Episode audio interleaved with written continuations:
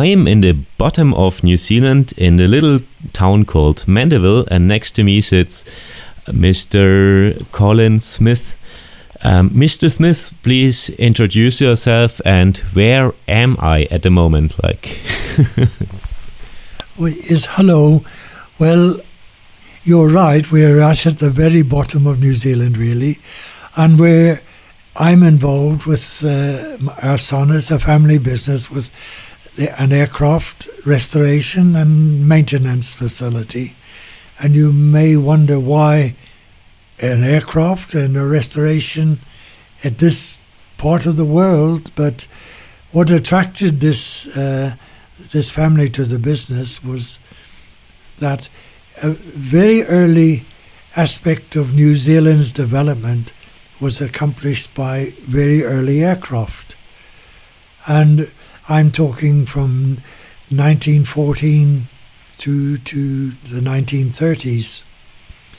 And of course, um, as part of preserving the history of the avi- aviation aspect of this country, we decided that some of these old aircraft should be refurbished so that the younger generations of people can have some appreciation of what it was like to fly so early on.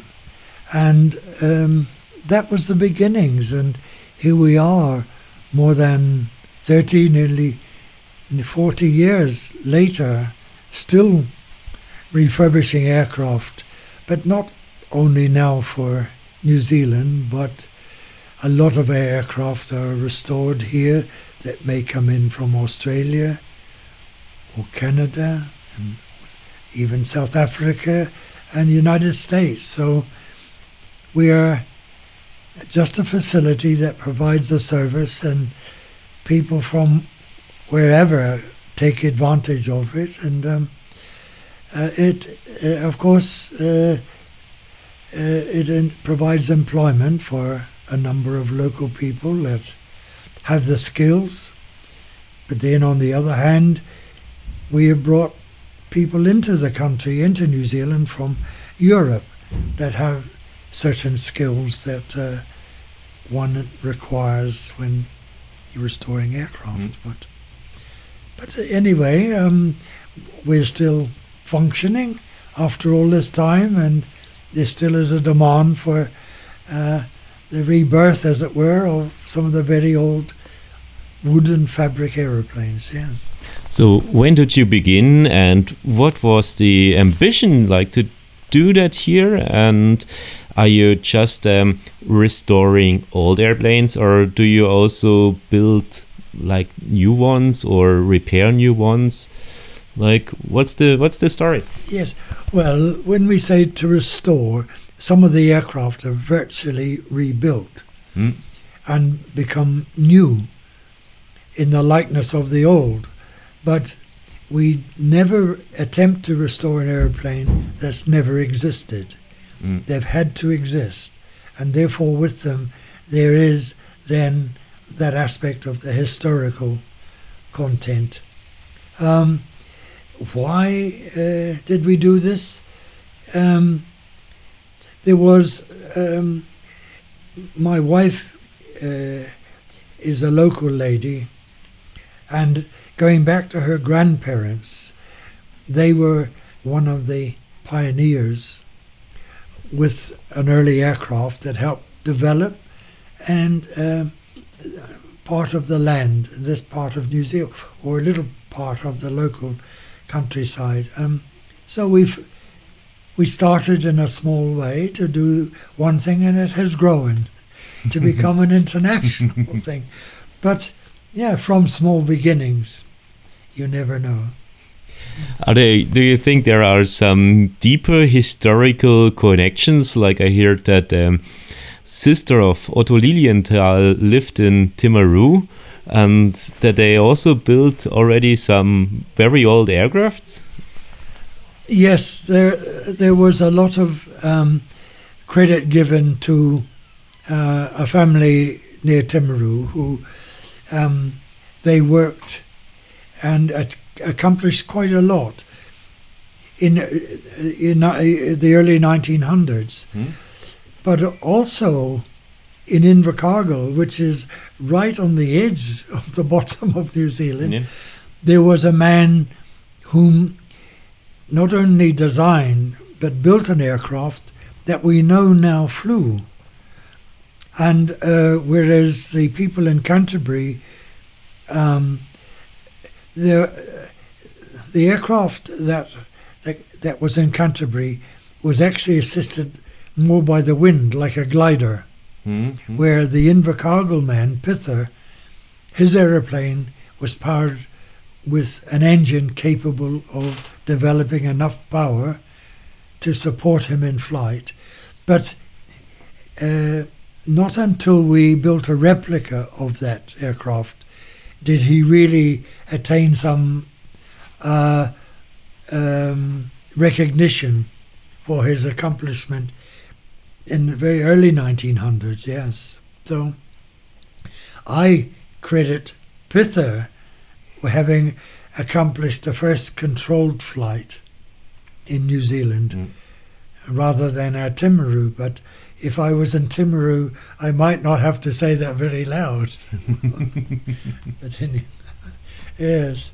So, um, but that's another reason. Uh, um, aircraft did play a, a greater role in the in the development of New Zealand than than a lot of people actually appreciate. Yes.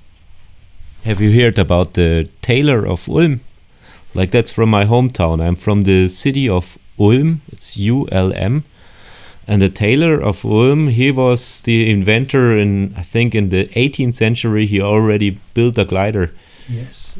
Yes. Well, um, I, I know what you were referring to, and I had great admiration for gliders that were built in Austria and Germany before the Second World War, and um, to the extent that for many years I tried to find a glider built in that part of Europe, um, especially a gull wing. But I wanted a two place gull wing. hmm And eventually we found and we bought from Austria a glider um, of that design. But it was it's the most beautiful thing. It's uh, it's just as beautiful as a bird, the, a gull wing. Yes. So in now we have a museum here, and in the museum, um, that glider is there from Austria. Yeah, Yes. yeah. Mm. Yeah, yeah. I, I went to the museum already. Yeah, I saw it. And the, the, the but the actual fact was that Tailor of Ulm was hundred years before that. Yes. that was not more older. Um, what else are you doing here? Are you like I saw some some posters? Uh, do you making air shows and what's that? Yes. Yes. Well, every year we have a fly-in or a festival, and um, and people come with their aeroplanes. But we also, it's just not an air show. It's like a fly-in or a festival where we have many other things as well. Now, one of the other passions that we indulge in is uh, with the steam engine uh, locomotive, and uh, that that locomotive is now over 140 years old, and it travelled on a local line as part of the airfield.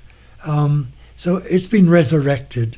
So our festival includes um, not only the aeroplane, old aeroplanes, but steam traction engines or steam cars or steam locomotive or tractors or motor vehicles. It's a, just um, an event that we have one major event a year, but then during the year there are smaller events, some with motor cars or it's just uh, or motorbikes, some uh, display of motorbikes, some of them also very old. But we just like people to use the facility for for pleasure in displaying whatever they may be interested in, whether it is um, yeah tractors or motor cars or whatever. Mm. okay, beautiful. There is also an old uh, train here or Yes. from the railway and Yes. you you fixed it again were, were you connected with that or Yes. yeah Yes, I- um, well, that's another part of the development here. Mm. Is that this little airfield is a private airfield, Mm. so it belongs to the family. The businesses are private, but the museum is this family um, established a trust structure because we found that a lot of the aircraft that we were restoring were then put up for sale worldwide. And of course, we couldn't afford to buy the aeroplanes back again that we would like to uh, remain in the country. So we established a charitable trust, and that way it gave us another uh, uh, ability to raise funds to finance um, the repurchase of some of these aircraft that were historically significant to the country. The locomotive falls into a similar category. Mm. It's um, it, it was a locomotive used on the railway line that that went through this little village, and uh, it was a private line. It wasn't a government line in the beginning, and the people who put the line through were people who first settled the land and needed some means of being able to have um, new settlers transport their produce to sell. So, hence the railway line. And uh, the locomotive we had was one of the original locomotives that run on it. And it, that was established in 1880 Mhm. and the locomotive was imported from the United States, which was unusual as well for things at that time to be imported from the United States rather than the United Kingdom.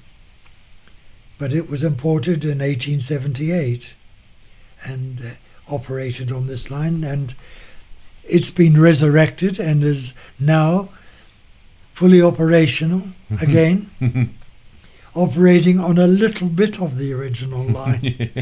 yes. So historically, it there is a story to tell with the locomotive and the development of that private railway. Yeah. you have to use it again make it bigger i would love to see it Uh, yes, we'll need uh, people with uh, uh, able to assist financially to do that. because No. That's a yes.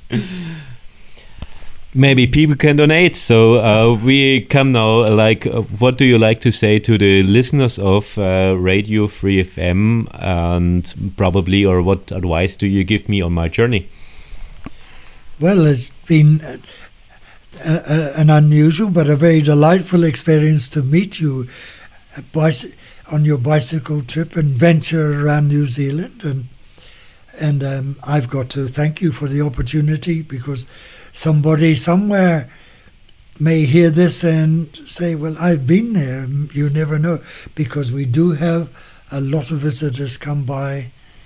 And from all over the world. So maybe there's someone listening that can recognize this peculiar voice. I don't know. Thank you very much. Actually, you say never, never, never say never. Like it's uh, that's sometimes my feeling here in in New Zealand. Like I think the most tourists, a lot of tourists are from Germany. So never say never. That's right. So my last question is, what's your favorite song? oh my goodness me. Sorry. There, and here you hear my wife laughing. Uh, no, look. You, oh dear, oh dear. I can't answer that, I think. I, I, I, What's your many- favorite artist, musician? Oh, dear. Well, I I like more classical music than modern music, and and s some people whom young people now who sing some of the classic uh, songs and do it so wonderfully well, and I don't mind to listen to that kind of thing. Does it mean in the flying machines? The magnet. Okay. I That's a nice catchy tune. yeah, Yeah. I play that one. There. Okay. Thank you very much. Thank you. Thank you very much.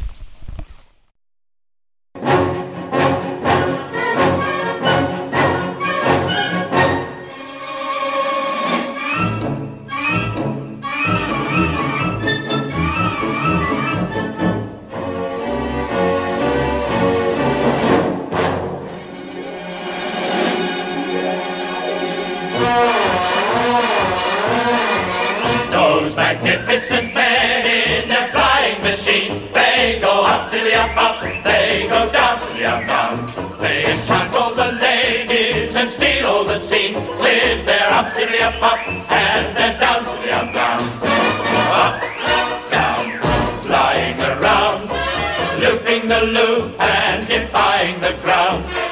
They're all frightfully keen, those magnificent men in their flying machines.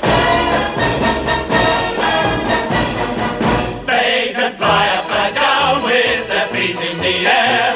They don't think of danger, they really don't care. Newton would think he had made a mistake to see those young men and the chances they take. Those magnificent men in their flying machines, they go up to the up up, they go down to the up down. They enchant all the ladies and steal all the scenes with their up to the up up and their down to the up down.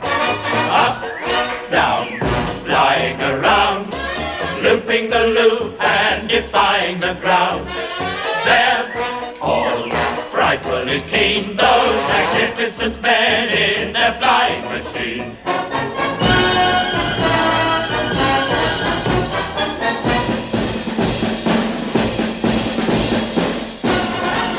Those magnificent men in their flying machine, they go up to the up up, they go down to the down down.